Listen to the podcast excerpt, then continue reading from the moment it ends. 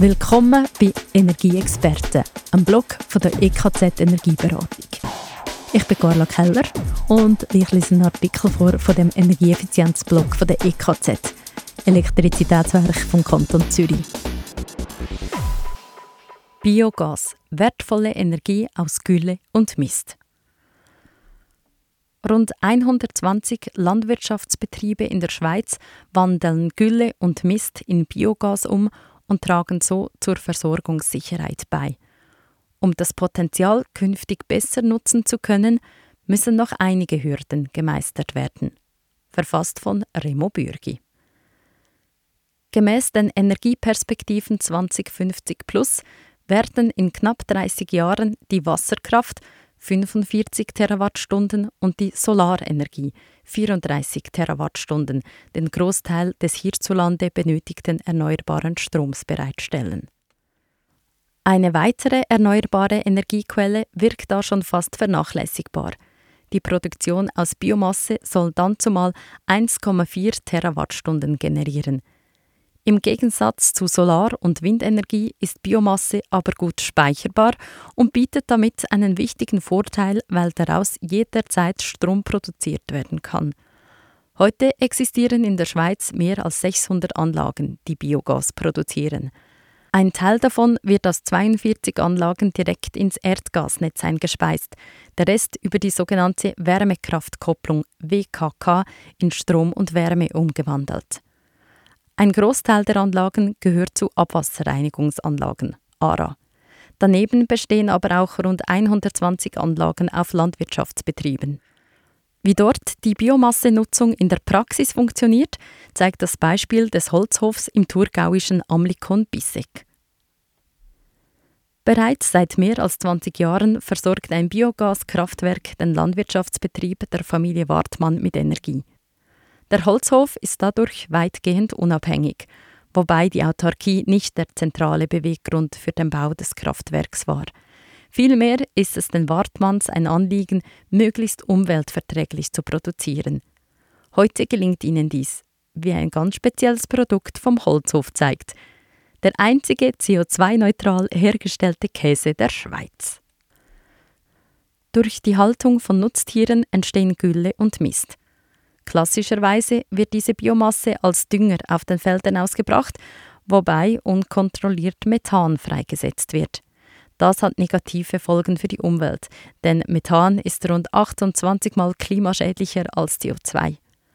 Auf dem Holzhof hingegen werden Gülle und Mist gesammelt und in einem gasdichten System weiterverarbeitet. Dadurch spart der Betrieb jährlich rund 700 Tonnen CO2-Äquivalente ein – dies entspricht der Emissionsmenge, die 500 durchschnittliche Personenwagen mit Benzinmotor pro Jahr verursachen. Die Biomasse wird in einer Grube gesammelt und vermischt. Anschließend kommt das Ganze in einen großen Tank, der als Fermenter oder Vergärer bezeichnet wird. Dort wandeln bei einer Temperatur von über 40 Grad Celsius spezialisierte Mikroorganismen die Biomasse über ihren Stoffwechsel in Biogas um – dessen Hauptbestandteil ist Methan, weshalb der Prozess auch als Methanisierung bezeichnet wird. Nach einigen Wochen im Fermenter kommt die Biomasse in einen zweiten Tank, den Nachgärbehälter. Dort entsteht weiteres Biogas, bis der Methanisierungsprozess der Biomasse abgeschlossen ist. In der Regel ist das nach etwa zwei Monaten der Fall. Die übrig gebliebene Biomasse ist nicht etwa nutzlos, sondern ganz im Gegenteil zu einer Art Superdünger geworden. Anders als der herkömmliche Hofdünger stinkt er nicht und kann nach dem Ausbringen besser von den Pflanzen aufgenommen werden, weil er flüssiger ist.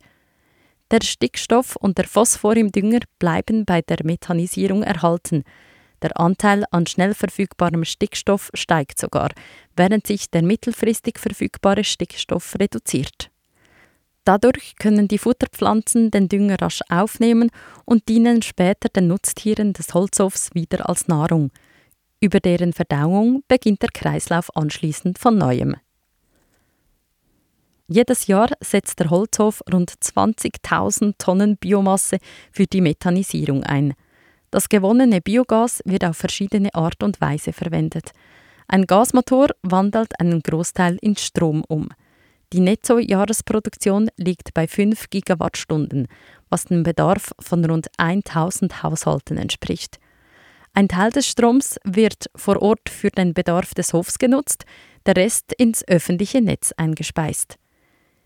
Die bei der Stromgewinnung entstehende Abwärme, jährlich rund 5,5 Gigawattstunden, hat ebenfalls ihren Wert. Dank ihr kann sich der Holzhof selbst im Winter zu 100 Prozent selbst versorgen. Die thermische Energie sorgt für die Beheizung der Gebäude auf dem Areal und für die Erwärmung der Fermenter. Die Wärme lässt sich auch bei der energieintensiven Käseherstellung einsetzen. So kann der Holzhof weitere Treibhausgasemissionen einsparen. Denn üblicherweise stammt die thermische Energie von einem Heizöl- oder gasbetriebenen Dampfkessel. Nur der Milchtransport und gewisse Zusatzprodukte wie Reinigungsmittel und Verpackungsmaterial verursachen noch Emissionen. Der Holzhof kann diese aber mit CO2-Zertifikaten aus der eigenen Überproduktion kompensieren und so schon heute sagen, dass sein Käse CO2-neutral hergestellt wird. Geplant ist zudem, mittelfristig die Transport- und Zugfahrzeuge des Hofs von fossilem Treibstoff auf Biogas umzurüsten und damit die Emissionen weiter zu reduzieren. Biogasanlagen können also auf lokaler Ebene Treibhausgasemissionen reduzieren und die Energieversorgung sicherstellen. Welche Bedeutung haben sie für das Schweizer Energiesystem insgesamt? Welche Hürden sind noch zu meistern, um den angestrebten Ausbau zu realisieren? Die 120 landwirtschaftlichen Biogasanlagen in der Schweiz setzen auf die Erzeugung von Strom. Dabei sind sie unabhängig vom Wetter und von der Jahreszeit und können auf kurzfristigen Bedarf reagieren. Die Anlagen unterstützen damit die Netzstabilität und leisten vor allem im Winter einen wichtigen Beitrag zur erneuerbaren Stromproduktion sagt Stefan Mutzner von Ökostrom Schweiz, dem Fachverband für landwirtschaftliches Biogas. Die Jahresproduktion der Anlagen betrug 2022 etwas mehr als 200 Gigawattstunden Strom und etwa 120 Gigawattstunden Wärme. Im Hinblick auf das Schweizer Netto-Null-Ziel sind sie zudem wichtig, weil sie das klimaschädliche Methan zu nutzbarer Energie umwandeln und fossiles Erdgas oder Heizöl ersetzen können. So reduzieren die Biogasanlagen die Treibhausgasemissionen gleich doppelt. Gemäß Ökostrom Schweiz erbrachten die landwirtschaftlichen Biogasanlagen 2021 allein durch die Verwertung der Hofdünger im gasdichten System eine Reduktionsleistung von rund 82.000 Tonnen CO2-Äquivalenten. Das entspricht dem CO2-Ausstoß, den 35.000 Menschen verursachen, die von Zürich nach New York fliegen. Stromproduzierende Biogasanlagen werden heute beim Bau mit Investitionskostenbeiträgen von bis zu 50 Prozent und einem Betriebskostenbeitrag für die Stromeinspeisung ins öffentliche Netz gefördert. Längerfristig soll die sogenannte gleitende Marktprämie die Gestehungskosten einer Anlage decken, wie es früher durch das Einspeisevergütungssystem KEF erfolgte. Anders die Situation bei Biogasanlagen, die das Gas ins Netz einspeisen. Sie erhalten heute keine staatliche Unterstützung. Mit der Umsetzung des CO2-Gesetzes könnte sich dies ändern. Ein erster Entwurf sieht entsprechende Beiträge vor. Um die Biogaseinspeisung ins öffentliche Gasnetz voranzutreiben, wäre eine solche Förderung wichtig. Bisher besteht gemäß Mutzner das Problem, dass die Abnehmer oft nicht bereit sind, für das Biogas jenen Preis zu bezahlen, der zur Deckung der Gestehungskosten nötig wäre. Deshalb fehlt die Investitionssicherheit für den Bau von Anlagen, die Biogas einspeisen. Das hängt auch damit zusammen, dass der Import von Biogas günstiger ist und viele Gasversorger daher auf ausländische Biogaszertifikate setzen, statt den Ausbau hierzulande zu fördern. Als Fachverband setzen wir uns dafür ein, dass die ökologischen und sozialen Anforderungen der Schweizer Gesetzgebung für den Import von Biogaszertifikaten und deren Anerkennung weiterhin erfüllt sein müssen, sagt Mutzner. So ließe sich das einheimische Biogaspotenzial, das gemäß wissenschaftlichen Studien zwischen 4 und 6 Terawattstunden liegt, deutlich besser und schneller erschließen. Die Landwirtschaft könnte stark zum Ausbau beitragen, denn von den jährlich anfallenden 22 Millionen Tonnen Hofdünger werden aktuell weniger als 5 Prozent für die Biogasproduktion genutzt. Andere Länder wie Deutschland mit einem Anteil von 30 Prozent und Dänemark mit 40 Prozent sind da deutlich weiter. Dass nebst landwirtschaftlicher Biomasse auch Rest- und Abfallstoffe für die Biogasherstellung eingesetzt werden, schließt Mutzner nicht aus. Der größte Teil der organischen Reststoffe, die nicht aus der Landwirtschaft stammen, wird jedoch bereits energetisch genutzt. Der Zubau wird sich somit auf ausschließlich mit Hofdünger betriebene Anlagen beschränken. Mutzner ergänzt, der Anbau von Energiepflanzen speziell für die Energieproduktion ist in der Schweiz faktisch untersagt. Es darf keine Konkurrenz zur Nahrungs- und Futtermilchproduktion geben. Dass das Einspeisen von Strom aus Biogasanlagen für das Schweizer Energiesystem vor allem im Winter wertvoll ist, dürfte weitgehend unbestritten sein. Debattiert wird jedoch immer wieder, ob Biogas für die Wärmeversorgung von Gebäuden eingesetzt werden soll oder nicht.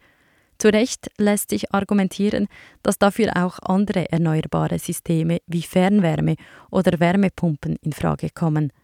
Stattdessen könnte das Biogas zum Beispiel für Hochtemperaturanwendungen in der Industrie verwendet werden, die sich sonst kaum dekarbonisieren lassen.